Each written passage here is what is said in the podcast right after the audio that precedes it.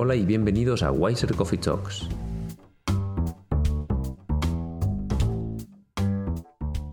Para inaugurar nuestro primer podcast, contamos con la suerte de tener como invitado a un hombre con una trayectoria internacional tremendamente brillante. Ha sido presidente de la ESCRS, presidente de Eucórnea, dirige el módulo de córnea y cirugía refractiva de ESASO y, eh, como se estaréis imaginando todos ya, pues hablo de uno de los socios fundadores de IMO, el doctor José Luis Weil. Además de todo esto, es un hombre muy cercano y humilde que se encuentra cómodo en el tuteo que practicaremos con él en esta entrevista y que además está siempre disponible para salir de su zona de confort y esta entrevista no será una excepción. Hablaremos de oftalmología, desde luego, pero también de la vida. Ahora sí, hola y muchas gracias, doctor Weil, por aceptar la invitación a asistir como invitado este podcast. Muchas gracias y bienvenido. Bueno, buenas tardes. Hola Carlos y encantado, encantado de, de, las cosas que hasta ahora hemos hecho juntos y encantado, por supuesto, de, de, participar en esta experiencia que si encima es la primera, todavía más, más interesante y divertida. O sea que, perfecto.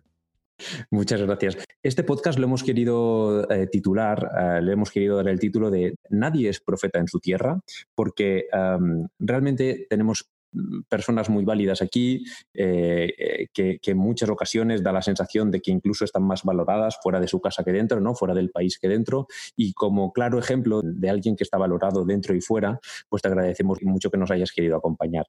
Así que eh, em, si quieres empezamos, si te parece bien, con cuatro o cinco preguntas sobre supuestos casos quirúrgicos, donde, donde nos gustaría conocer cuál sería tu indicación o tu opinión. Y, luego, si quieres, continuamos un poquito más con, esta parte, digamos, eh, caminando más un poco más hacia lo emocional de la oftalmo, si te parece bien, ¿no? Me parece perfecto. Adelante, Carlos. Eh, si tienes un paciente de 48 años con 5 dioptrías de miopía, por ejemplo, y un cristalino, eh, un cristalino totalmente transparente, eh, propio de, su edad. ¿no?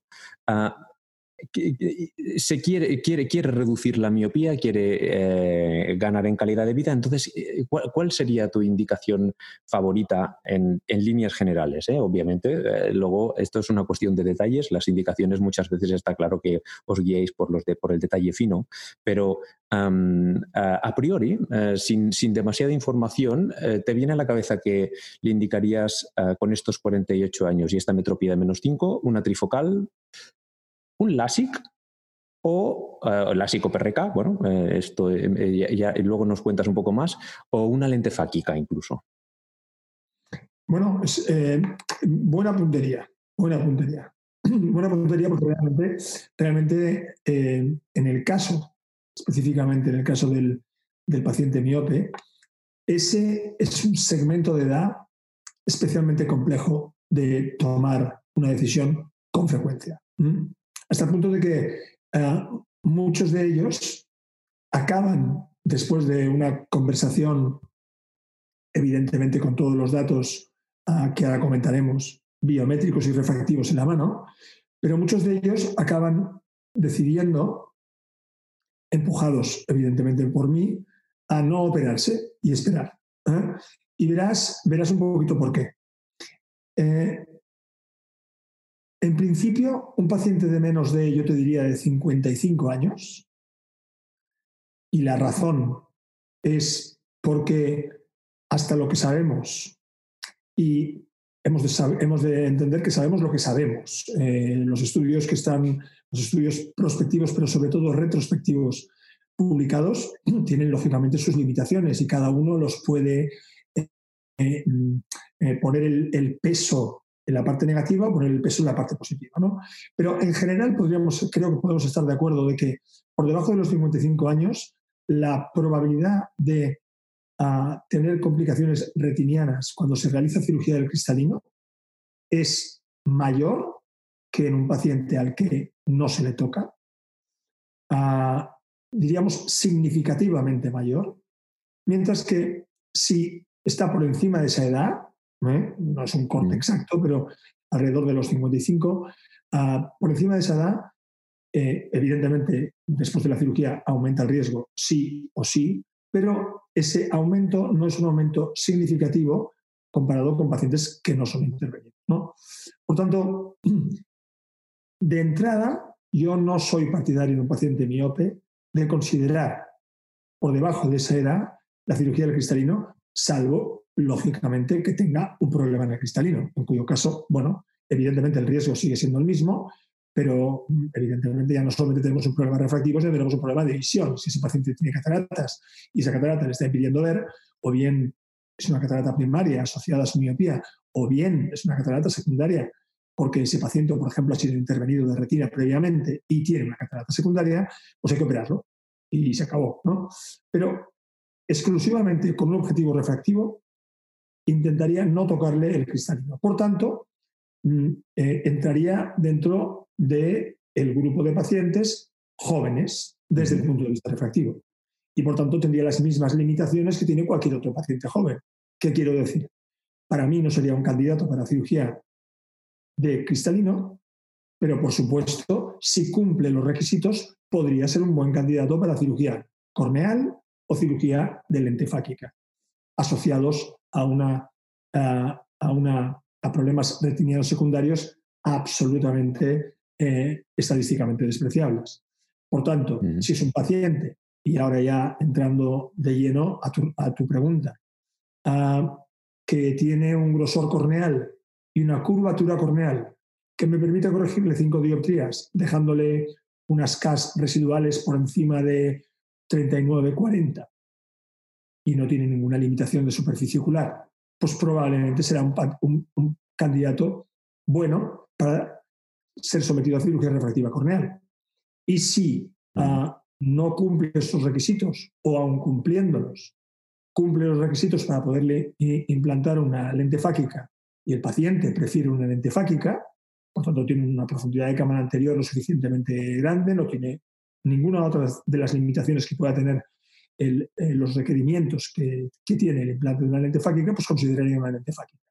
Si me preguntas a mí eh, cuál de los dos procedimientos, suponiendo que los dos fueran eh, viables, o sea, que, que, tuviéramos una profundidad de cámara anterior amplia, no tuviera ningún problema del segmento anterior y tiene un grosor corneal suficiente como para hacer cirugía refractiva corneal, por tanto es candidato para las dos cosas. Yo en ese grupo de edad prefiero la lente fáquica. ¿Por qué? Bueno, porque si bien es cierto que muchas veces se habla de ellas como de procedimientos refractivos reversibles, eh, y yo no creo que debamos considerar eh, el implante de ningún tipo de lente dentro del ojo como un procedimiento eh, eh, reversible, desde luego, en mi opinión, sí es más reversible, sin lugar a dudas, que la cirugía láser. Por tanto, teniendo en cuenta que a ese paciente de 48 años es probable, evidentemente no somos adivinos, pero es probable que antes de que pasen 10 años más, siendo un paciente con un interés refractivo importante, a tenga una opacidad de cristalino lo suficientemente significativa como para que consideremos más adelante el implante de una lente, me parece mm, eh, más, iba a decir mejor, en realidad es mejor, por diferentes cosas, creo que algunas las he dicho, pero me parece mejor simplemente quitarle esa lente que le habría puesto, realizar una lensectomía e implantarle una lente pseudofáquica al cabo de 10 o 15 años, a que no tener que jugar con una córnea que por esos 10 años, que a lo mejor no son 10, son 7, pues la he adelgazado pues unas 120 micras y le he reducido la curvatura corneal de forma significativa. Por tanto, eh, en principio, ese paciente, respondiendo ya más concretamente a tu pregunta, es un paciente joven para mí, por tanto, no considero la cirugía de cristalino si no es estrictamente necesaria. Y dentro de las dos opciones, si las dos son posibles, yo me inclino por la lente fáquica, pero he operado a muchos pacientes de 40 y largos y de 50 y de 50 y pico miopes de la SIC con resultados excelentes y con tiempos de, uso de esa cirugía largos. Evidentemente, en ese grupo de edad, de avisar a tu, a tu paciente que la presbiopía no es un problema estable, sino es un problema dinámico y que, por tanto, incluso su propia miopía corregida inicialmente va a tener un cierto dinamismo mayor que el paciente muy joven y que por tanto en los siguientes años de su vida van a haber pequeños cambios refractivos que, con los que se van a tener que enfrentar, ¿eh? operado o no, ¿de acuerdo? Sí, operado o no, pero que, claro, cuando lo operas, uno espera que, bueno, ya se acabó durante mucho tiempo. No, en este grupo de edad no se acabó durante mucho tiempo. Claro, de, hecho, ah, bueno, me vendrían a la, a, la, mente varias preguntas. Lo que pasa es que igual me iría demasiado, porque claro, si estás pensando ya y tienes tan en cuenta los problemas de retina a partir de de ciertas edades, ¿no? Eh, eh, que pueden venir aún siendo remotos, ya no quiero... Eso, solo eh, me voy a salir un poquito de lo que tenía preparado preguntarte. Y entonces, si piensas así, en cuanto a materiales, que sería una discusión que daría para otro podcast, por supuesto, en cuanto a materiales, cuando tienes que poner una lente, el material hidrofílico estás utilizándolo solamente cuando no tienes otro remedio, entiendo, ¿no? Porque si estás pensando en un problema de retina y hoy día los problemas que hay de, envejecimiento del material, de si pones un gas, se pone la lente blanca, todo esto. Ah, como una respuesta en general, no, no, no en este caso en concreto como habías puesto, sino como una respuesta en general, yo creo que todos tenemos tendencia a, a considerar materiales hidrofóbicos y no utilizar materiales hidrofílicos, mm. por diferentes razones. ¿eh? Mm. Ah, evidentemente el material hidrofílico es un material que clásicamente ha sido mucho más sencillo de implantar, porque es un material mucho más, en general, ha sido durante mucho tiempo más fácilmente compresible. Ah, mm. Seguramente, esto no lo sé, porque yo no soy, ah, esto sabes mucho más tú, seguramente son materiales más baratos, mm. ah, por tanto son, bueno, comercialmente, eh, supongo que debería haber tenido eso también un cierto grado de influencia, pero yo creo que, que ahora todos tenemos tendencia, y por supuesto yo personalmente, a preferir materiales hidrofóbicos, tanto en este grupo de edad como en cualquier grupo de edad. Eh, volviendo rápidamente al ejemplo de antes, ¿no? 48 años y una metropía de menos 5, entonces me, ha quedado clarísimo. Pero ¿qué pasa si en lugar de, eh, un miope de 5 dioptrías es un hipermétrope de 5 dioptrías? ¿Cambiarías algo en esa indicación entonces? Cambia radicalmente, Carlos, cambia radicalmente. Y, por la misma razón, además. O sea, de nuevo vuelvo a decir porque a veces ah, parece que nos olvidamos, y al menos yo no me olvido, de, que cualquier intervención sobre el ojo, intervención quirúrgica o intervención no quirúrgica, como el uso de lentes de contacto, ¿eh? Ah, eh, siempre tiene un riesgo. ¿De acuerdo? Pero aceptando ese tema, mm. en el paciente hipermétrope, ese riesgo del que hablábamos de a riesgo estadísticamente significativo mayor que el paciente o que el ojo no operado ah, en la retina, en el caso del paciente hipermétrope, no un hipermétrope patológico, como tú decías al principio, no estamos hablando de cosas especiales, no estamos hablando de un nanoftalmo, estamos hablando de un hipermétrope, ¿eh? Eh, de un hipermétrope no patológico. Ese riesgo retiniano no existe. Ese riesgo estadísticamente significativamente mayor no existe. Por tanto, en un paciente que ha perdido mm, por completo su acomodación, que es lo que ocurre en un hipermétrope con 48 años, ah, porque ya no es que le quede un poquito, es que ya no le queda acomodación. ¿eh? Así como un miope sí le queda todavía un cierto grado de, acomodación residual, a un hipermétrope habitualmente no le queda. Mm, sin lugar a dudas, consideraría la cirugía de cristalino como primera opción. Sin lugar a dudas.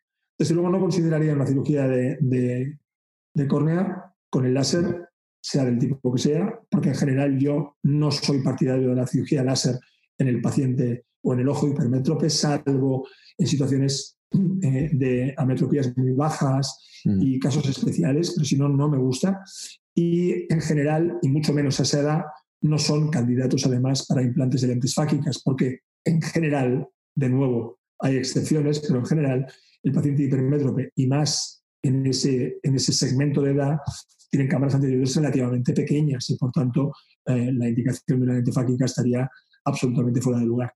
Eh, ¿Haces mucha PRK o haces más LASIK o Hago, cuál sería tu técnica favorita? yo te diría que 50%, ah, más o menos. Ah, no soy un cirujano de gran volumen de cirugía láser al año bueno, lo de grande y pequeño sabes que es una definición relativa, ah, eh, bastante, bastante relativa, ¿no? Pero, pero, pero sí, yo te diría que más o menos un 50%. Y haciendo hincapié en el, en el último grupo de, que me preguntabas, ¿eh? o sea, que quede claro, probablemente es el, la cirugía refractiva en el momento actual más frecuente con la que yo me enfrento en mi día a día.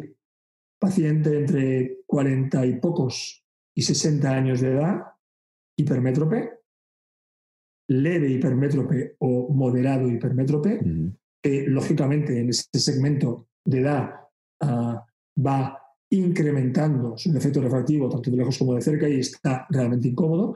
Ese es la indicación refractiva más común, al menos en, mis manos.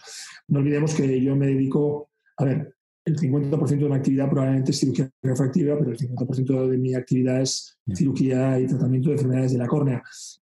Por tanto, no, es que tenga un gran volumen, ¿no? Pero, pero bueno, lo que sí tengo son muchos años de experiencia porque ya empiezo a ser viejo y por tanto, diría que ese es el, el grupo más frecuente con los que me enfrento cada día. ¿eh?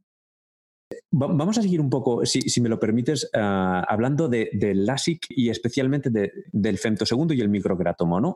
Ah, la verdad es que día tras día veo que más invas cirujanos que, ah, que se habían aficionado mucho al, al femtosegundo, ¿no? hacer, hacer los flaps con femtosegundo, poco a poco han ido volviendo al, microcratomo y veo mucha cirugía con, del LASIK con microcratomo otra vez. y que quería eh, preguntarte a qué crees que se debe esto. Si, bueno, sí, supongo que no, no, es, no hay solo un motivo, ¿no? que hay varias razones probablemente, o, que hay varias cosas que influencian, ¿no? Pero quería saber tu opinión acerca de esto. ¿Por qué se está volviendo al microqueratomo? Mira, también es una excelente pregunta, pero, pero evidentemente no, no, existe una sola razón. ¿eh? Ah, a mí me, gusta, me gustaría creer que la razón fundamental y yo creo que en parte es así, que la razón fundamental es que clínicamente, y cuando digo clínicamente me refiero a los resultados clínicos, ¿no? o sea, los resultados por un lado refractivos y por otro lado el tanto por ciento de problemas o de complicaciones. No justifican la utilización de un microcratomo ah, eh, con el láser de centro segundo. Yo creo que no, ni es la situación en donde eh, cabe discutir ventajas, inconvenientes. Eh, es, evidente que un corte, si vamos a definir la calidad de un corte, ¿de acuerdo? Eh, en cuanto a sus medidas, su uniformidad, su precisión en cuanto a la profundidad, nadie creo que puede discutir que es mejor el segundo que el, uh, los microgratomos mecánicos, eh, incluidos los eh, mecánicos más modernos. ¿eh? Pero es que eso clínicamente no tiene una importancia relevante. Eh, un poquito para que lo entiendas, yo siempre lo comparo porque es una discusión en la que yo me he envuelto porque yo soy un defensor de la utilización del microcratomo mecánico a pesar de que tengo el segundo y lo utilizo con, frecuencia, pero, pero, soy un defensor del mecánico. Pero es como, siempre pongo el mismo ejemplo, es como, eh, es evidente que una incisión corneal para entrar y empezar una cirugía de cristalino es superior la calidad del corte si utilizas un cuchillete de diamante nuevo que si utilizas el mejor de los cuchilletes desechables de acero inoxidable.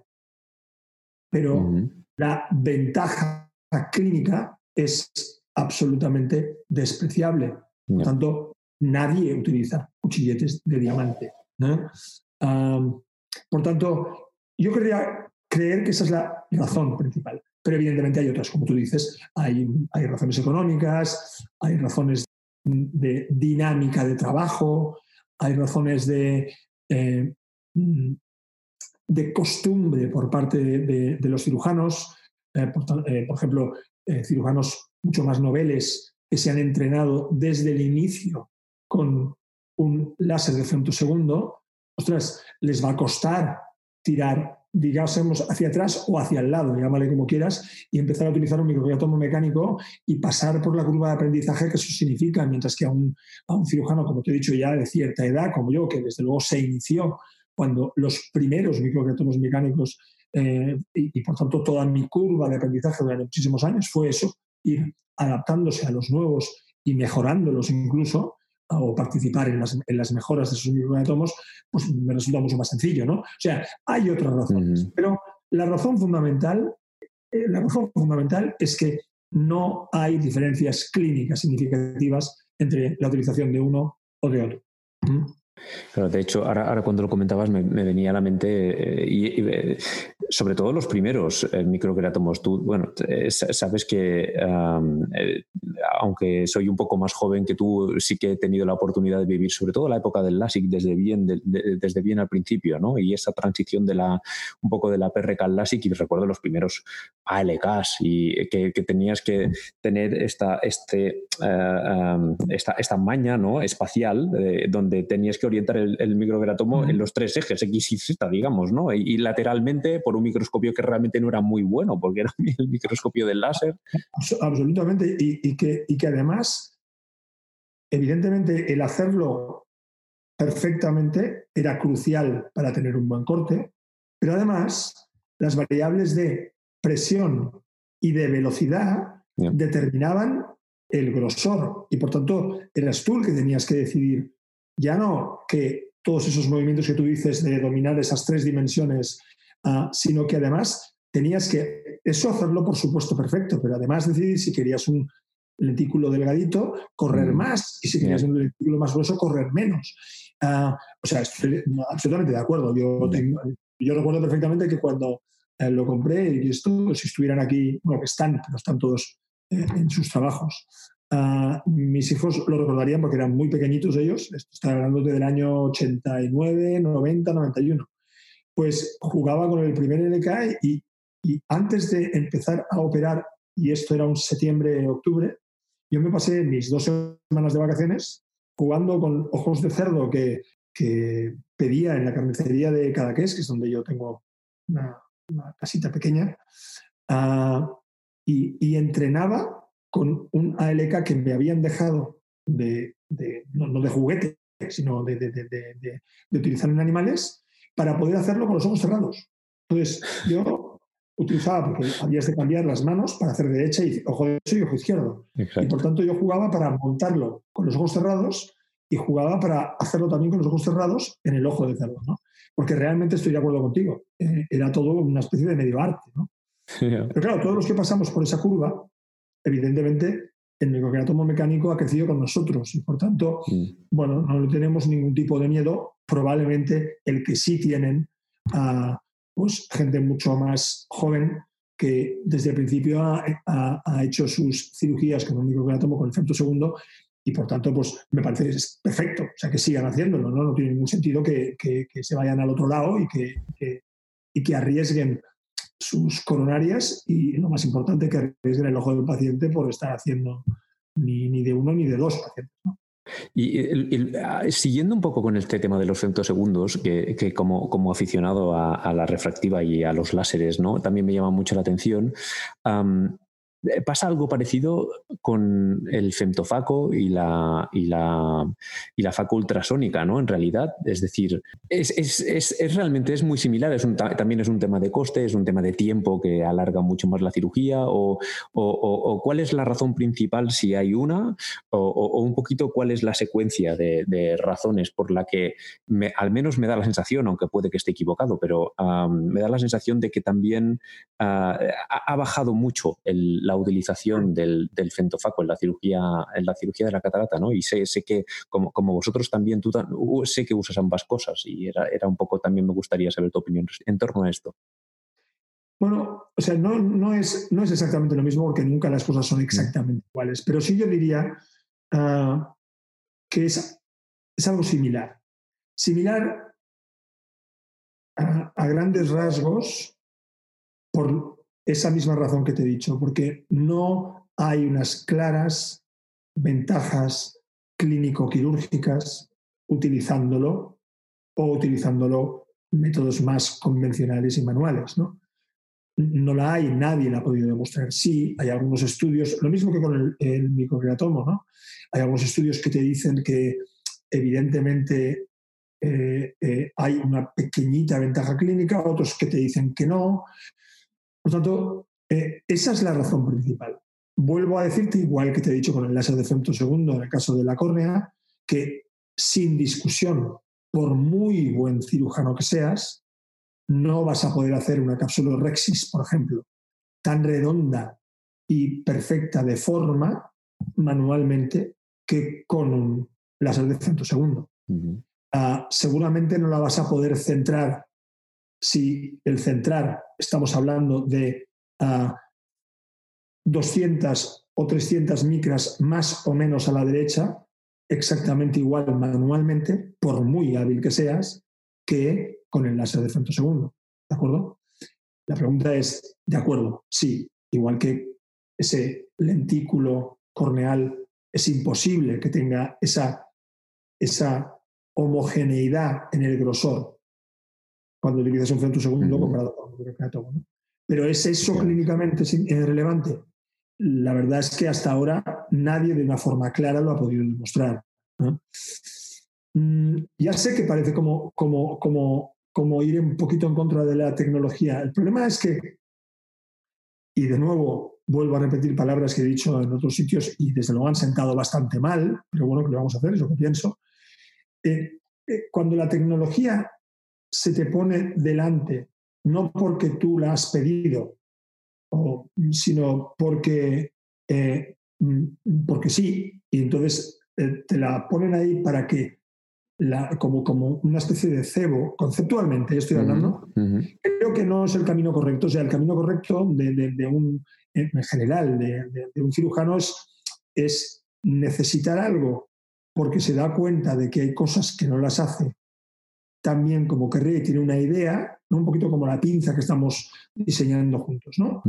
Ah, ostras, yo estoy haciendo esto, pero creo que si tuviéramos esto y, fuera de este tamaño y tuviera esta forma y la pudiera meter a través de una, de una paracentesis de, eh, oye, entonces eso vas a la industria o vas a la industria o, al artesano o a quien sea. ¿Eso se puede hacer? Eh, sí, y lo podemos hacer así y así. Ese camino es un poquito el que me parece el lógico. Quizás estoy un poco anticuado, pero es el que me parece el lógico. Mientras que el contrario no me parece muy lógico. Entonces, bueno, un poquito lo que ha pasado con los microcreatomos eh, perdóname, por el láser de segundo especialmente el láser de segundo en la cirugía de catarata ha sido eso. Ha sido que, entonces, nadie había pedido eso, ¿sabes? Nadie había pedido que dame una cosa, bueno, porque no teníamos problemas a la hora de hacer incisiones, ni teníamos problemas en general una vez has pasado el aprendizaje a la hora de diseñar la cápsula Rexis, ¿no?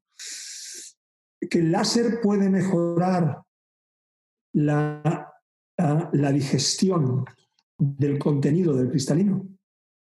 Seguramente. La tecnología láser puede mejorarlo, como otras tecnologías. Hemos probado, eh, hablabas del, ultrasonido, hemos probado instrumentos que funcionan con presión de agua, hemos probado instrumentos que no, que no funcionan con, con, con, ultrasonido, sino que funcionan con oscilación. Hemos probado instrumentos hace mucho tiempo ah, con la casa Coherent que yo creo que tú la conociste cuando eras más jovencito, ¿no? Tenía un láser para utilizar intraocularmente, un probe que era, era muy interesante. Ah, evidentemente era un láser que serviría fundamentalmente para cortar, yo lo utilicé en cirugía de segmento anterior, se, diseñó fundamentalmente para cirugía de segmento posterior, ¿eh? pero yo puedo utilizarlo en casos de segmento anterior y, era muy, muy interesante como, como un láser para cortar tejido de una forma mucho más precisa, menos traumática. Eso sí que creía en mi opinión, que, que tiraría hacia adelante. ¿no? Mi opinión también es que no tiraría hacia adelante porque en los casos en los que se hubiera podido indicar su uso eran numéricamente pocos. Y por tanto, en invertir tanto dinero en el desarrollo de eso, ah, bueno, pues eh, supongo que interesó menos. Supongo, ¿eh? la verdad es que la razón mm. exacta no la sé. Pero ese láser me parecía interesante porque sí que me, me, me proporcionaba algo que yo estaba pidiendo. Sea, quiero cortar una membrana eh, a nivel pupilar y no quiero tener que utilizar tijeras para cortarlo, ¿no? Porque, es muy dura, tengo que utilizar una serie de tijeras que me deforman la incisión. Bueno, el láser te servía para cortarla con una precisión y con pequeñísimo movimiento, movimiento ¿no? O sea, eso sí que era algo útil. El láser de un segundo no lo es, pero bueno, uh, respondiendo a lo que me preguntabas, sí, creo que es algo similar, creo que es algo similar a lo que ocurre con el láser de segundo en la cirugía corneal. Cuidado, el láser de segundo en la cirugía corneal refractiva, ah, me refiero, para crear flaps, ¿eh? porque sí que creo que podría tener el láser de segundo en la cirugía corneal un papel muy relevante. ¿eh? Sí que podría tenerlo, pero no en las indicaciones. O sea, por ejemplo, la gente que está implantando anillos ah, o que estamos implantando anillos, especialmente los nuevos cirujanos que se incorporan a este tipo de cirugía, creo que el láser de segundo es un instrumento claramente superior a la utilización de disectores manuales. ¿eh? Por ejemplo, ¿eh? Eh, en esa indicación sí creo que el láser de segundo es una clara ventaja. O sea, hay algunas indicaciones en donde el láser de segundo sí creo que es una, es una clara ventaja. En cirugía lamelar anterior, no en cirugía lamelar uh, corneal en, en, en, DALC, en lamelar profunda, pero en cirugía lamelar a mitad de estroma, cuando hay que implantar algún tipo de lente intraestromal, o para eso el láser de segundo creo que es mejor que los métodos manuales. ¿eh? cuando te contestaba lo de la sala de, de, segundo de la curva, me refería a como sustituto del microcreatón. Una pregunta más eh, en cuanto, sobre todo a este bloque quirúrgico. ¿Sabes qué pasa? Que a mí, eh, eh, cada, vez que voy a tu quirófano, hay algo que me, me, fascina, todo este tema del faco rolling. Y, pero no, además, me da la sensación de que hay una serie de ventajas. De, la técnica ofrece también una serie de ventajas, aunque no las conozco bien. Tengo sensaciones, me da la sensación de que por alguna razón, después de aquello dar vueltas de la no sé, tienes como que limpiar menos, pero no sé, ha llegado el momento si me lo permites, de saber un poco, además de, la dulzura y la elegancia que transmite un poco la, técnica, y por eso yo creo que a todos nos, gusta mucho verte eh, operar cataratas en los casos en los que la, puedes practicar, eh, ¿nos puedes orientar en cuanto a qué, ventajas reales tiene el hecho de, hacer esta técnica que practicas? Sí, para mí tiene unas ventajas muy claras. De, de, todas maneras, seguramente no ha sido adoptada por, porque ha sido adoptada por muchísimos cirujanos. sobre todo muchos cirujanos jóvenes están menos, en mi opinión, igual es una opinión equivocada o no, pero yo creo que están menos ensuciados mentalmente por, por ideas de protagonismo, de, bueno, por una serie de cosas que yo creo que, que son estúpidas en cualquier profesión, pero desde luego mucho, mucho más en, medicina y en cirugía. ¿no? Pero, eh, claro, son, ventajas que no las observas clínicamente. Y por eso, pues el no hacerlo tampoco pasa nada, porque si haces otra técnica, pues bueno, el resultado es más o menos similar. ¿no? A ver, el objetivo, el objetivo de, de Rolling cuando, cuando eh, empezamos a trabajar en ello, que es una técnica que tiene muchísimos años, de hecho tiene tantos años como los que yo llevo haciendo facomosificación. Eh, me incorporé la emulsificación, hombre, no tarde, pero más tarde de lo que otros cirujanos, porque yo en aquel momento defendía la cirugía extracapsular de pequeña incisión, porque, bueno, porque los, facos, me parecían instrumentos muy grandes y muy groseros y, me parecían como que sí, es verdad, podías hacer una cirugía a través de un agujero muy pequeñito, pero me daba la impresión de que el traumatismo era mayor y por lo tanto pues eh, fui un poco perezoso a la hora de, meterlo. Pero desde luego pronto Ah, cuando lo, cogí, una de las cosas que me importaba más, repito, por quizá por mi, gran parte de dedicación a la cirugía y a la patología corneal, era intentar disminuir el traumatismo durante la intervención de cataratas sobre la córnea.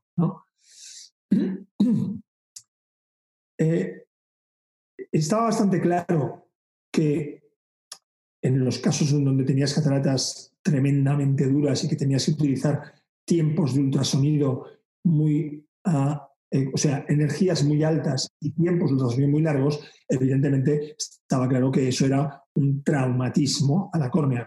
Eh, eh, el más claramente evidente, incluso durante la cirugía, era que quemabas la, incisión, ¿no?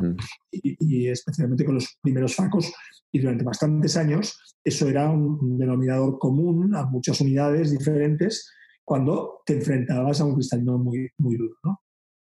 Pero también estaba claro para la mayor parte de corneólogos que eh, uno de los problemas más importantes respecto al traumatismo endotelial eh, durante cualquier cirugía de segmento anterior, incluso de segmento posterior, si es un ojo, lógicamente, afáquico, es el movimiento de agua. Si tú durante una intervención has utilizado 5 litros de agua que han pasado por delante del ojo, eh, comparado con una intervención que se ha utilizado pues, 10 centímetros cúbicos, evidentemente está un traumatismo. Uh, que se le da poca importancia, porque bueno, al final de la intervención, pues bueno, si el paciente tiene edema corneal durante unos meses, a algunos no se va el edema, a otros sí que se les va, pero bueno, lo que está claro es que al final de que se les vaya el edema, la celularidad de esa córnea pues ha bajado de que si antes de la intervención estaba con 2.500 o 3.000 células por milímetro cuadrado, pues ha bajado a 1.000. Que mm. sí, la córnea se mantiene transparente y seguramente se mantendrá transparente hasta que el paciente tenga 25 años más. Y por tanto, lo que te decía, clínicamente no importa, ¿no? Pero bueno, ese no era el tema. El tema es, y entonces ya después de este rollo histórico, perdona, eh, ¿qué ventajas tiene Facorolin? Facorolin tiene la ventaja de como la técnica consiste en que tú ocluyas la punta del facomulsificador y que lo que hagas es ir como chupando ese cristalino. ¿Vale? O sea, imagínate que estás utilizar o que vas a, comerte un cristalino de un niño, ¿de acuerdo? O sea, un cristalino muy blando. Eh, mm, en muchas ocasiones no utilizarías ni el facomulsificador, simplemente entrarías con tus cánulas de irrigación-aspiración, quizás cogerías unas de un calibre un poquito mayor para que la capacidad de tragar sea mayor, ¿no? Y trabajarías con presiones de infusión un poquito más altas, pero lo harías irrigando y aspirando, ¿de acuerdo? ¿Y qué ventaja tendría? Que mientras estás aspirando, si lo haces de una forma continua, teóricamente, si tú estás aspirando de una forma continua al cristalino, la cantidad de líquido que entra es solamente el volumen que estás aspirando de cristalino. Por tanto, como mucho, si estuvieras todo el rato aspirando una sustancia viscoelástica, como mucho entraría el volumen del cristalino. ¿No? estás aspirando y en ningún momento aspiras líquido, ¿no? O sea, aspirarías mm, menos de un centímetro cúbico, lo que necesitarías de infusión para comerte todo un cristalino. Ese es el objetivo número uno de Faco El que tú mantengas en lo posible constantemente ocluido el tip del ultrasonido para que no tenga que entrar líquido. Porque claro, si no aspiras nada que no sea el contenido cristalino, lo único que tiene que entrar para mantener la misma presión es el volumen que estás quitando. ¿no? Ese sería el número uno, con el objetivo de haber trabajado con un volumen de líquido muy bajito. Y esto es lo que demostramos cuando hicimos el, trabajo que publicamos en el año 94, el año, no me acuerdo cuando lo publicamos, es igual. Y lo publicamos porque uno de los, de los fellows, de los másters que teníamos, que era un, eh, José Lucena, un excelente, un excelente oftalmólogo, corneólogo y especialista en segmento anterior que trabaja en Granada, dijo, oye, coño, esto que he estado viendo aquí durante dos años tenemos que publicarlo. Digo, bueno, pues venga, y lo publicó él. La segunda ventaja es que prácticamente no mueves, no, mueves el tip de la punta, del, o sea, la punta del, del facomulsificador y te mantienes bastante lejos de la cápsula posterior y relativamente lejos de la cápsula ecuatorial. Y estás todo el rato sin moverlo. Por tanto, desde el punto de vista de riesgo, hace que en vez de estar moviendo el cristalino ahí en la punta del facomulsificador, mientras tú con el pedal vas moviendo, aumentando o no la aspiración y el ultrasonido, lo tienes en un sitio, en un área mucho más pequeña. Por tanto, además minimizas desde mi punto de vista el riesgo. Pero el objetivo número uno era disminuir el volumen, cosa que demostramos. O sea, el volumen es 5, 6 o 7 veces menor cuando un cristalino te lo puedes comer con faco rolling, haciéndolo con faco rolling o haciendo cualquier otra técnica. O sea que eh, la, cuestión sería, obviamente, evitar el pico, el pulso, el pico del pulso del vacío, el, tener una fluídica muy, muy, muy suavizada, muy controlada y muy constante, sin, sin, sin apenas altibajos, digamos, ¿no? El de que eh, efectivamente em, mantener que el, que el flujo de aspiración ah, eh, sea tan sumamente suave que te permita un flujo de infusión extremadamente suave también, ¿no? Esta sería un poco... Mm, cuidado con cuando lo intentamos definir ya desde un punto de vista técnico, porque entonces es cuando puede confundir. O sea, yo te lo he dicho conceptualmente. Conceptualmente, el rollo es que tengas el tip ocluido constantemente. Ese sería lo ideal. Evidentemente, nunca va a poder ser así, pero eh, contra más se acerque a ese ideal, mejor.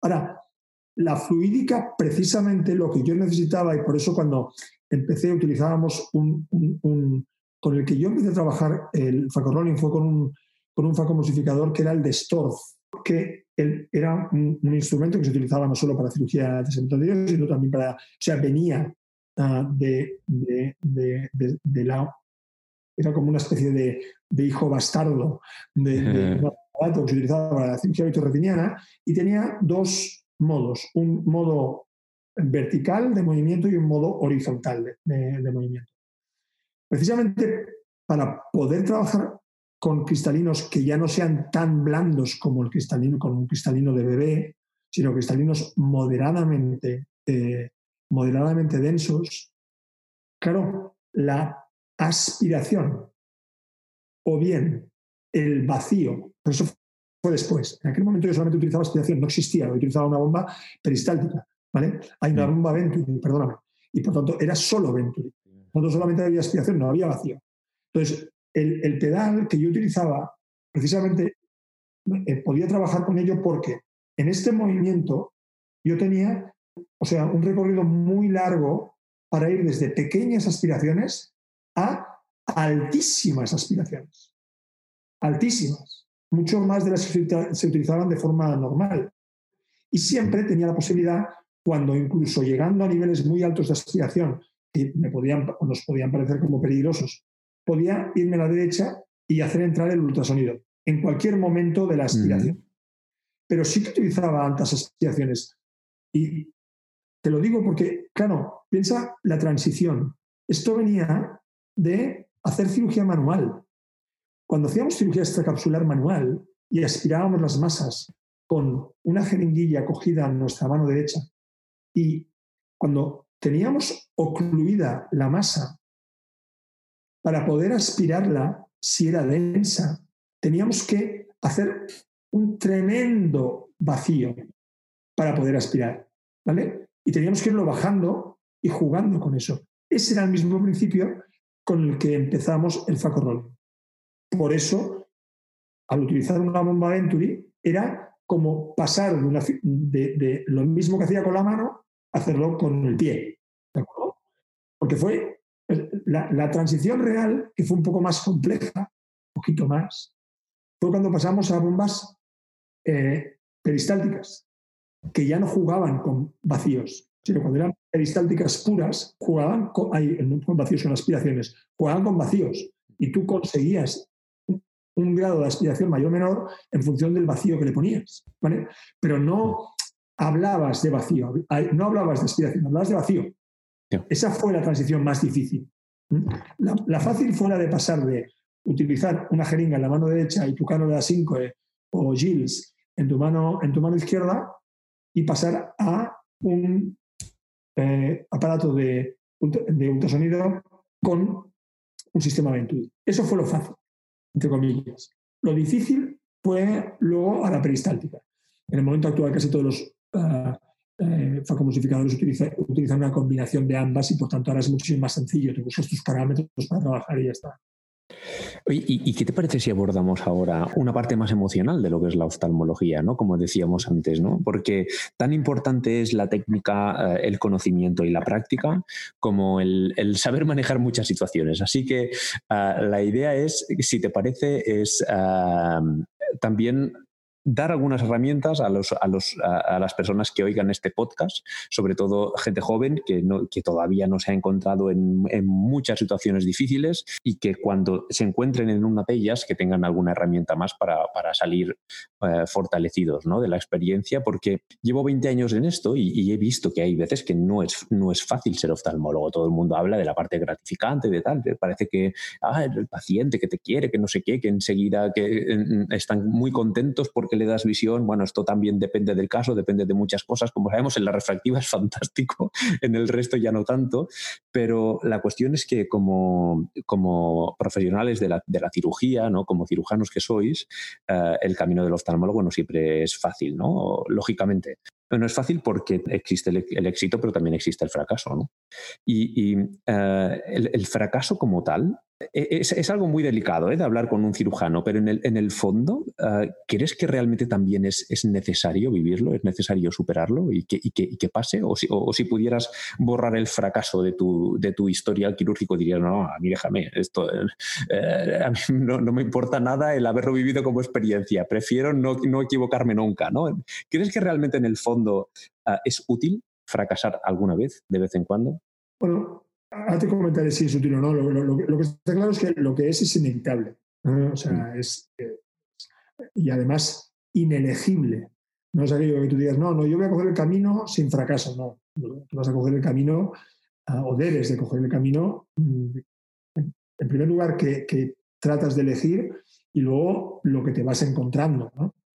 Uh, yo diría que el fracaso, aparte de, repito, ser algo ineludible, lo que debe de proporcionarte es cosas buenas. Yo creo que todo lo que te vaya ocurriendo tienes que intentar, por supuesto que me decías que ser oftalmólogo es difícil o fácil, o, ah, la vida personal y laboral todo es difícil y fácil, pero creo que eh, debemos mantener una actitud que nos permita aprender cosas de las cosas que nos van mal.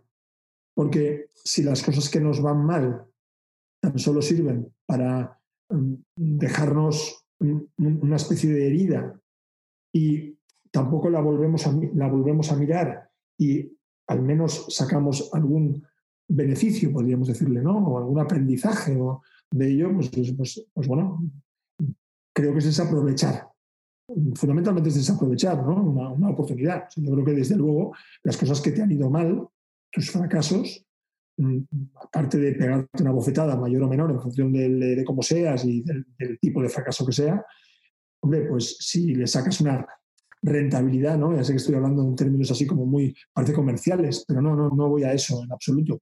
Yo creo que de las cosas que van mal se aprende. El, el ejemplo fácil sería, oye, si hablabas de la, hablamos de la cirugía cristalina, si se me ha roto la cápsula. Las cápsulas no se rompen solas.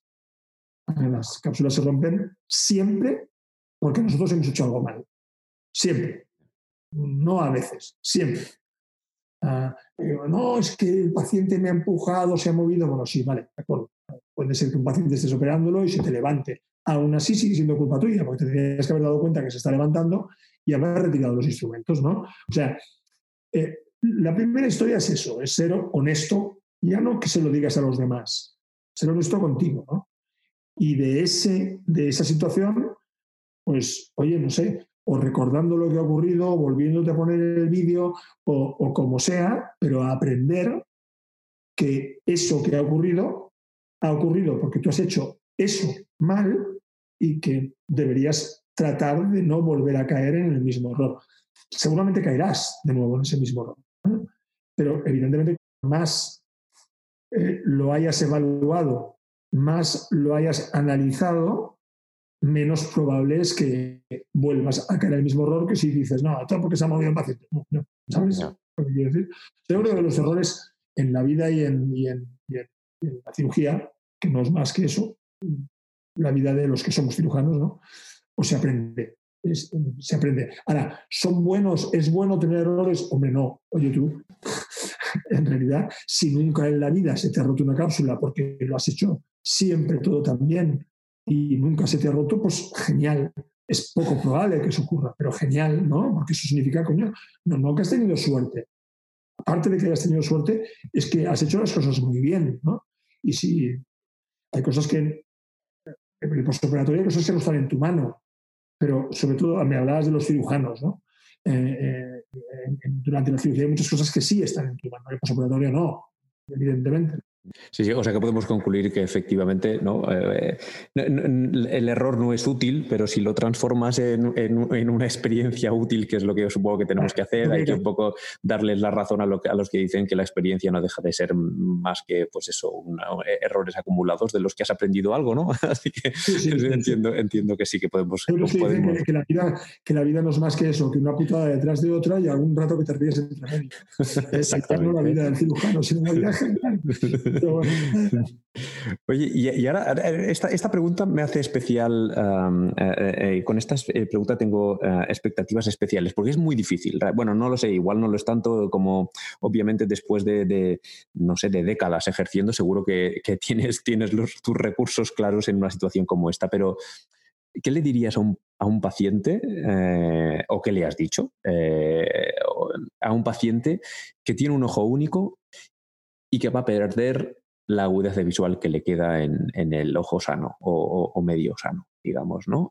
Eh, cuando te preguntas un paciente así, ¿qué voy a hacer con mi vida ahora? Ah, eh, ¿Tú qué le dices? ¿Le, puedes dar, por ejemplo, tres razones o, cosas importantes que puede hacer a pesar de no tener visión? ¿Tres motivos para, ah, para seguir adelante con fuerza o tres motivos para seguir adelante con fuerza o incluso tres actividades gratificantes que, puede hacer sin su visión, ¿no? ¿Qué, le dices a una persona así? Es una buena pregunta, Carlos. un, poquito, te voy a decir que mi actitud ante una situación así, que por suerte no son muy frecuentes, pero desde luego, como bien dices, a lo largo de la vida encontrarte con situaciones igual que la que has dicho, muy similares, pues las hay, ¿no?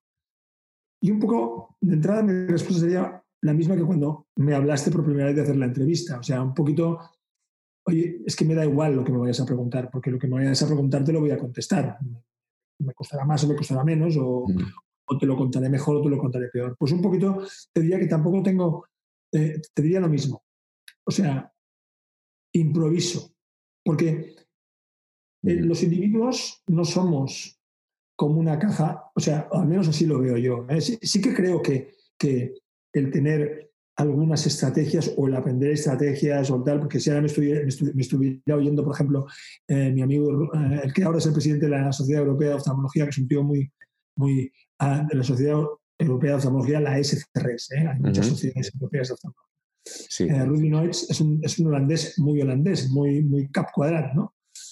Y, y, tuvimos una media discusión hace poco que me, me recordaba esta pregunta que estás haciendo. O sea, no es que crea que todo hay que improvisarlo, pero realmente un poco sí, porque mm, te podría dar algunas, algunos tips, pero en realidad no será lo mismo que me lo diga una señora de 85 años que ha tenido un accidente de tráfico y que se acaba de quedar eh, ciega, que, que, esa misma situación, ese mismo accidente de tráfico lo tenga un, chico de, o una chica de, 14 o, una, o una persona de 20 años que tiene una degeneración o tiene una distrofia retiniana y que se, se la diagnosticamos, eh, eh, evidentemente no yo, eh, o sí yo, pero yo no voy a seguir a esos pacientes porque no me dedico a ese tipo de patología, pero imagínate que incluso no es un paciente, es, mi amigo, la hija de mi mm. amigo, como realmente, por ejemplo, en este caso es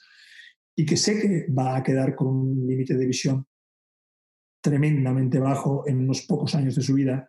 Ah, o sea, todas las situaciones son muy, son muy diferentes y por tanto, lo que sí intento, o sea, el tip sería dar la máxima positividad posible. El cómo, pues me sale, si me sale, a veces supongo que me debe salir bien y otras veces me debe salir fatal, ¿no? Y, todas las situaciones intermedias, ¿no? Pero ah, me sale en función de, lo de, la persona que tengo delante, eh, de, la capacidad que yo, o me da la impresión y que percibo que puedo tener para decirle, lo que me atrevo a decirle, de la forma en que me atrevo a decírselo.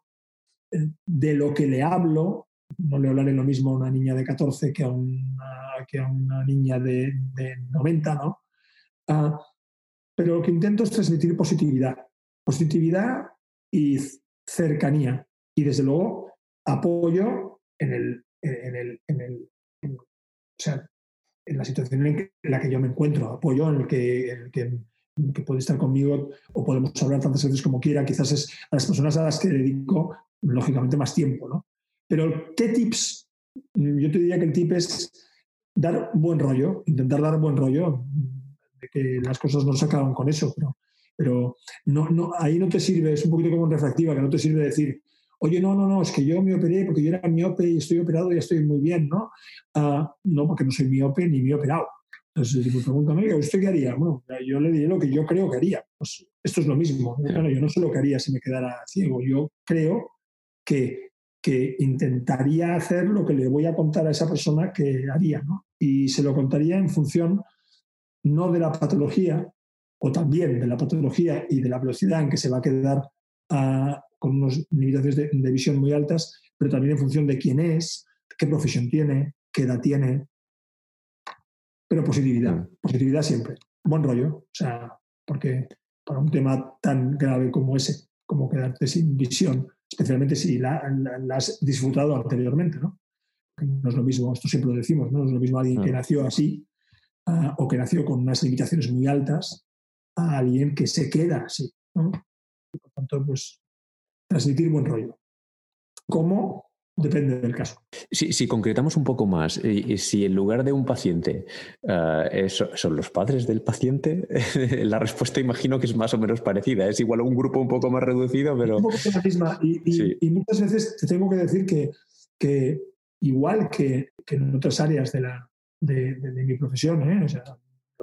mucha gente que, hago, que les haga un trasplante de córnea, a ellos o a los padres o a los hijos, ¿sabes? Eh, pues a veces la relación es excelente, otras veces es cordial, otras veces es normalita y otras veces es mala. Gracias a Dios, eh, las que son malas son muy poco frecuentes, ¿no? Pero al final, eh, ¿y por qué ocurre a veces eso? Pues porque te equivocas, porque, porque me equivoco a la hora de, seguramente, siempre pienso que la culpa es mía, ah, porque me equivoco en la forma en la que, de forma espontánea, como te estoy intentando explicar, enfoco uh, la situación. Y sí, claro, a veces pues, te equivocas, ¿no? Y, a lo mejor a alguien que lo pretendes animar diciéndole, venga, no sé qué, no sé cuántos, pues esa, esa familia, o ese señor, o ese paciente, o esos hijos, o esos padres, pues lo que esperarían sería otra historia, ¿no? Y, y ese mensaje, pues, pues eh, se convierte en un error, ¿no? Ocurre a veces, ocurre, claro que ocurre. Pero bueno, te diré que, pocas veces. Porque eh, hablando así de, situaciones más críticas, más, más controvertidas, ¿no?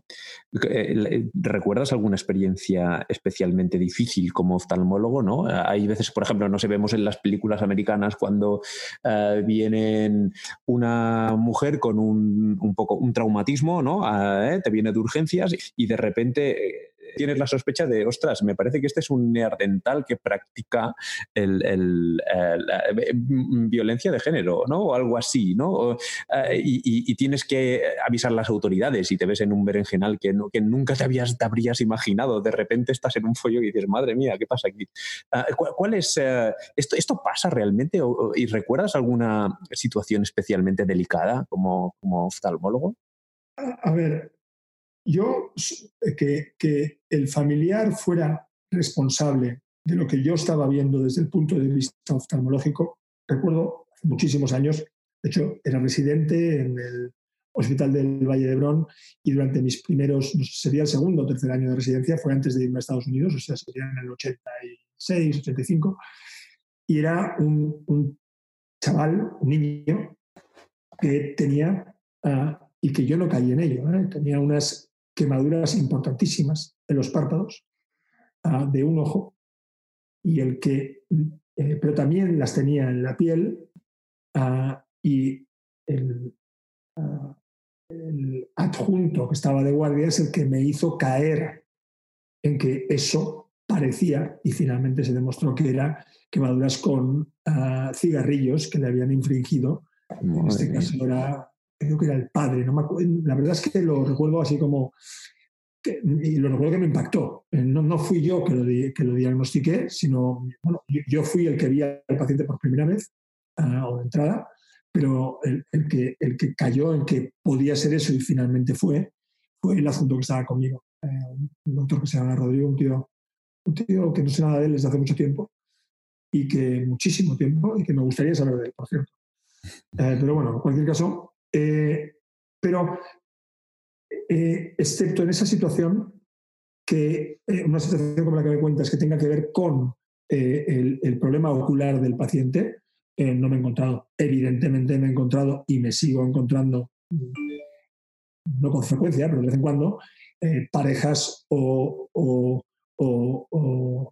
eh, parejas o familias que dices vaya, vaya, ¿no? O sea, pero no porque el problema del ojo tenga que ver con que les hayan maltratado o no, sino que ves que le está maltratando, pero no en el ojo, sino que le está maltratando porque le está maltratando. Sí, claro.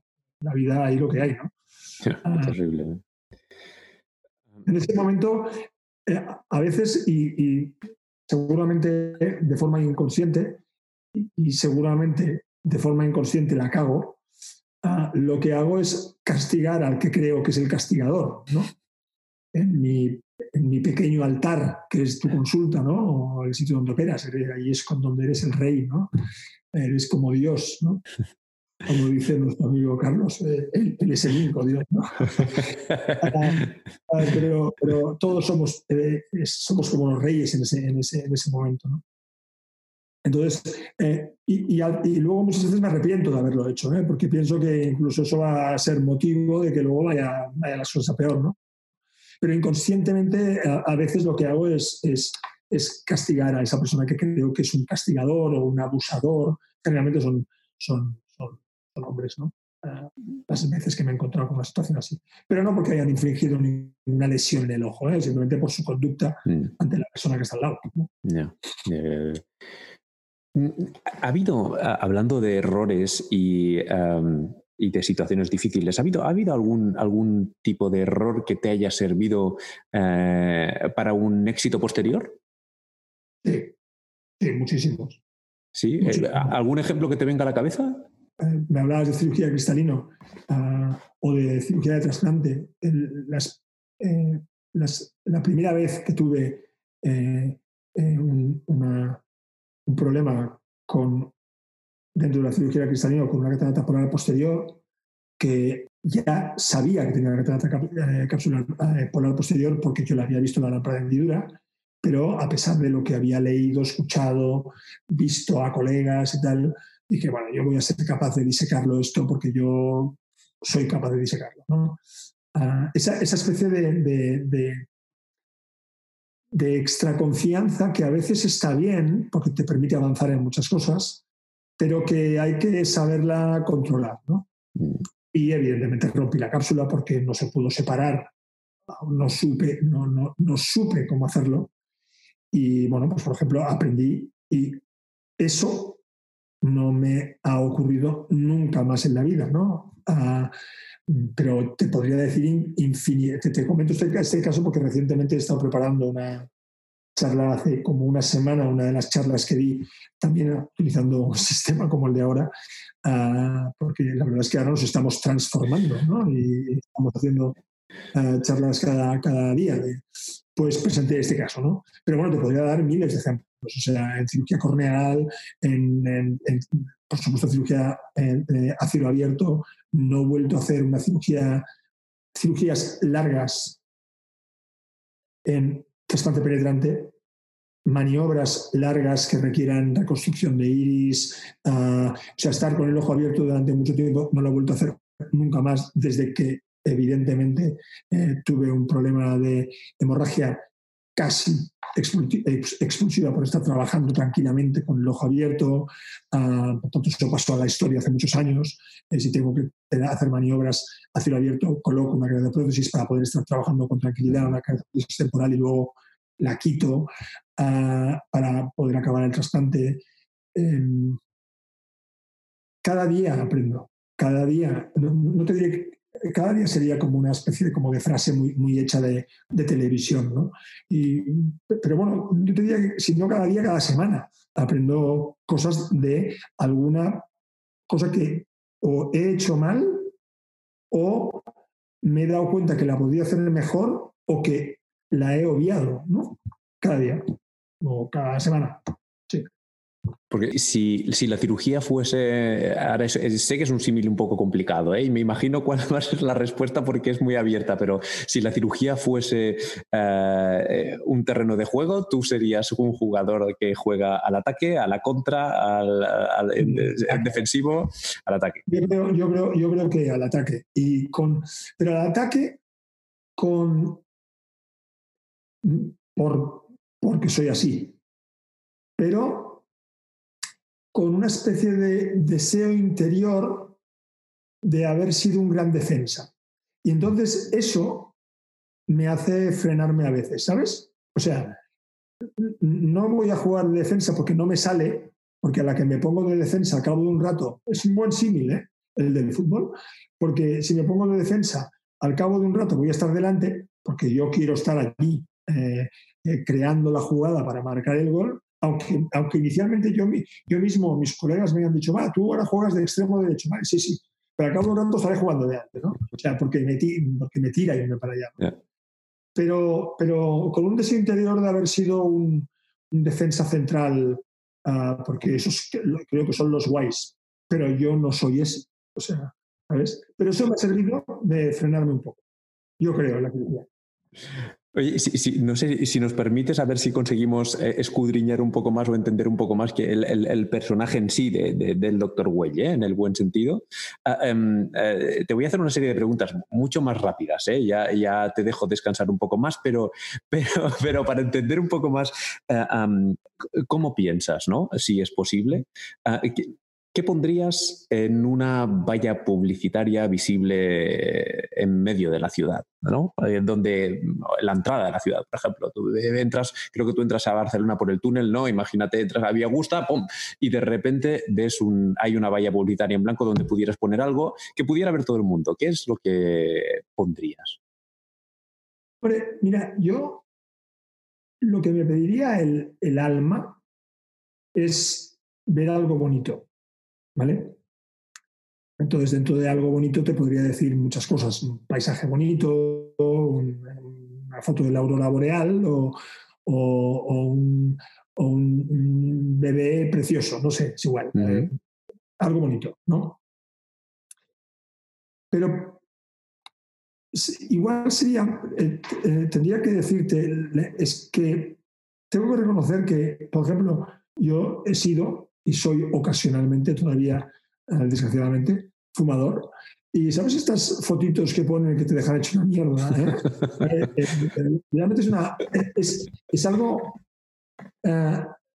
ese tipo de mensaje que uno puede decir, bueno, sí, pero al final la gente sigue haciéndolo. Bueno, sí, lo que, lo que tú quieras, pero ese tipo de mensaje respecto al planeta, ¿vale?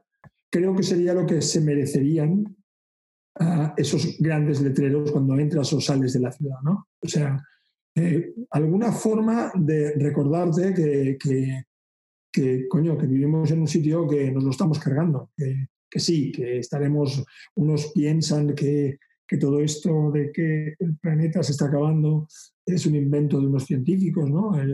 nuestro amigo Trump piensa que es una especie de movimiento, ah, bueno, hay mucha otra gente piensa así, ¿no? O sea, que le dan, bueno, pues mensajes que te recordaran que, ahí está eso. No porque creyera mucho en su efectividad, pero yo creo que a largo plazo la tiene, ¿sabes? Mm.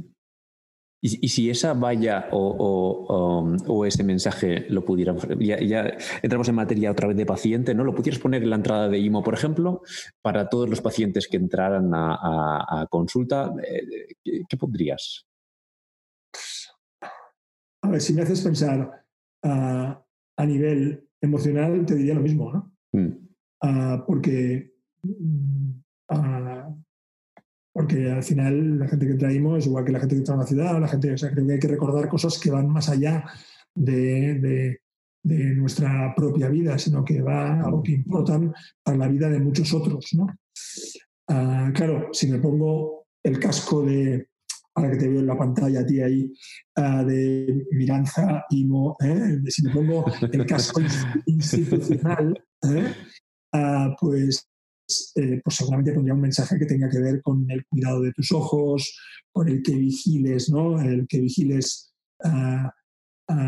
problemas de los cuales tú puedes no ser consciente y que pueden estar situando tu ojo en, una, en, una, en, un área de peligro, como es eh, la presión intraocular, como son las alteraciones de la mácula en la gente que es algo más mayor, ¿no? Ah, y por tanto, pero, pero eso mm, sería la respuesta fácil, lógicamente, mm. esa, sería una opción, ¿no? Eh, entrando en una institución que tuviera que ver con la actividad que se realiza en esa institución. Pero bueno, es un poco como, cuando me preguntaron, y ya sé que querías respuestas cortas, pero cuando, cuando yo fui presidente de la Sociedad Europea de Oftalmología, la, la SCRS, ah, y después de haber estado en el BOAD durante muchos, muchos años, siempre es una tradición que el presidente eh, decide un poquito dentro de su reinado ¿eh? Eh, un pequeño objetivo ¿no? que quiere conseguir. ¿no?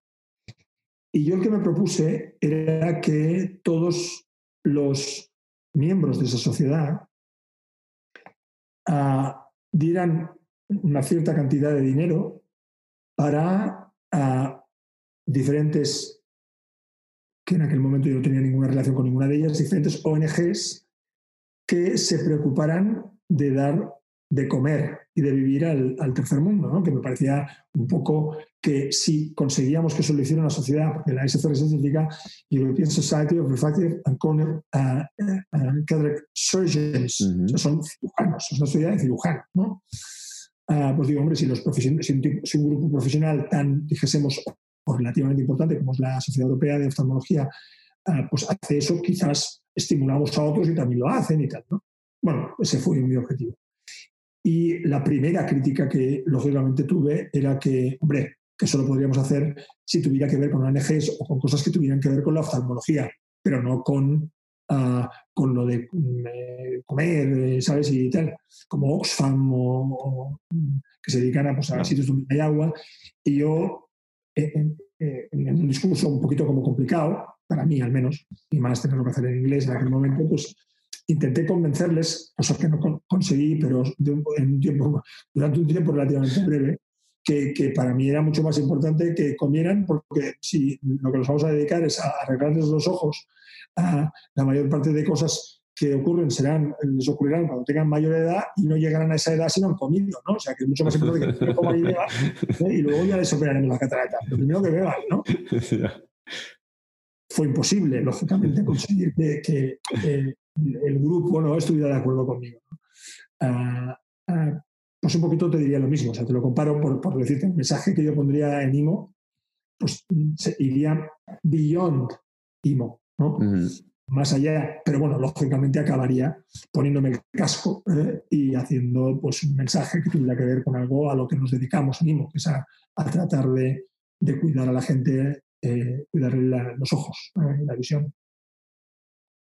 Un referente profesional. Muchos. La verdad es que muchos, ¿eh? No te diría uno. Pero parecerá un peloteo, pero no lo es. Hay muchas cosas en las que no estoy de acuerdo y que no me gustan, pero muchas otras sí. Un referente ha sido para mí Borja, Borja Corcosti. Ah, en la época en, la que conocí la ilusión con la que se tomaba ah, y el el tesón con el que se tomaba y el respeto en muchas cosas ah, fue un estímulo importante para mí en, su momento y lo ha sido durante ah, muchos años. Josh Waring, tío al que, al que perseguí, al que perseguí, yo conseguí tener una, una posición oficial para hacer una especie de mini fellowship en, en los Estados Unidos, en, en donde apliqué, eh, por suerte, que fue en Harvard. Pero pero al final la, me la quité eh, porque conseguí de una forma personal y, por tanto sin, sin, tener luego un reconocimiento, bueno, tuve un reconocimiento que me diera el titulito y tal, pero ya no era por la vía oficial, irme con George y con él para mí fue una persona uh, súper importante en mi vida. Pero luego ha habido otros, Albert Galán, eh, cuando yo estaba en segundo de, de residencia, que estaba con una depresión importante. En el verano de primero a segundo me fui a pasar el verano con Albert en, cirujano de cataratas, que no sé si te suena a ti. Eh, Albert Galán era un, es un cirujano de cataratas uh, que murió hace un par o tres de años, eh, que es el que des, desarrolló la técnica del envelope, la técnica del sobre para operar cataratas esta cápsula. Tío con polio, eh, que él, él, era diestro y el pie derecho sí que no le funcionaba, pero cuando se tenía que utilizar el, el, microscopio, entonces era, era un poco lío, eh, pero un cirujano excelente. Otro tío que, que, me influyó mucho, Jan Borst, otro tío que me influyó. Estos quizás serían eh, tres o cuatro. ¿no? Mucha gente me ha influido, mucha gente. He aprendido muchas cosas de mucha gente. ¿Y, y espiritualmente tienes algún referente que no, no, no tanto en lo profesional, ¿eh? en lo espiritual? También mucha gente. ¿eh? Durante una época muy importante Jesús. Eh, no, no, no. ¿Qué Jesús? No, Disculpa, ¿qué Jesús? Eh, Jesús de Nazaret. uh, pero no, pero no, no como, como individuo, ¿sabes? O sea, como individuo lo, lo, lo, poco que realmente sabemos de él, porque desgraciadamente mm, hay gente que está más allá de, de los últimos 150 años, ¿no? Sabemos realmente cosas que te cuenta gente que vivió 100 años después de él, ¿no? Pero bueno, eh, eh, un tipo que, que espiritualmente me, me, ha influido, pero también uh, me han influido los, los, grandes, ¿no? Todos los grandes. Eh, las, las, cosas que he leído de ellos me han influido muchos escritores. Uno de ellos es un austríaco que es Stefan Zweig uh, es un tipo que, mm, que me, me, ha influido en estos últimos años, a los que me he apuntado a leer uh, gracias a mi mujer, estimulado por mi mujer. Estos últimos, yo, yo era un lector muy malo, uh, o muy malo, muy, muy, pobre, me refiero, a que mm. leía muy poco, ¿no?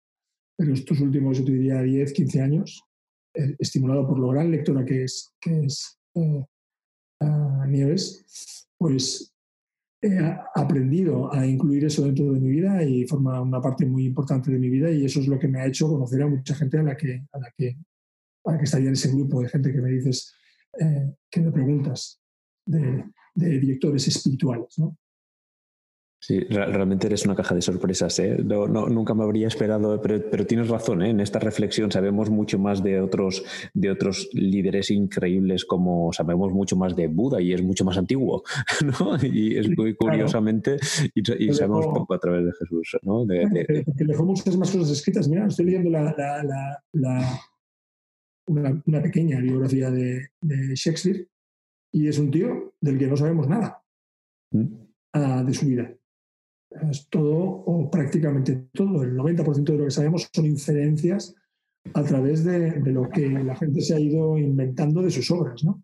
Y me recordaba eso, me recordaba la vida de Jesús, ¿no? O sea, eh, lo, que, lo que sabemos, incluso muchos de los evangelios están escritos años después, uh, con gente que, y, además están escritos y desgraciadamente modificados, ¿no? Que ese es el problema. Que como han estado modificados, entonces ya no sabes muy bien qué es lo que escribió el primero, además tampoco sabes quién lo modificó ni cuándo lo hizo. Por eso tenemos una idea un poquito... Uh, pero bueno, aún así sí, sí. es lo suficientemente potente uh, algunos de sus mensajes como para haber sido un, un importante uh, espejo de reflexión. ¿no? Y Doctor Well, ¿de quién has aprendido algo este año? Algo importante, algo realmente significativo. La respuesta a esta pregunta y mucho más la podrás escuchar en muy pocos días en Wiser Coffee Talks. Hasta pronto y muchas gracias por escucharnos.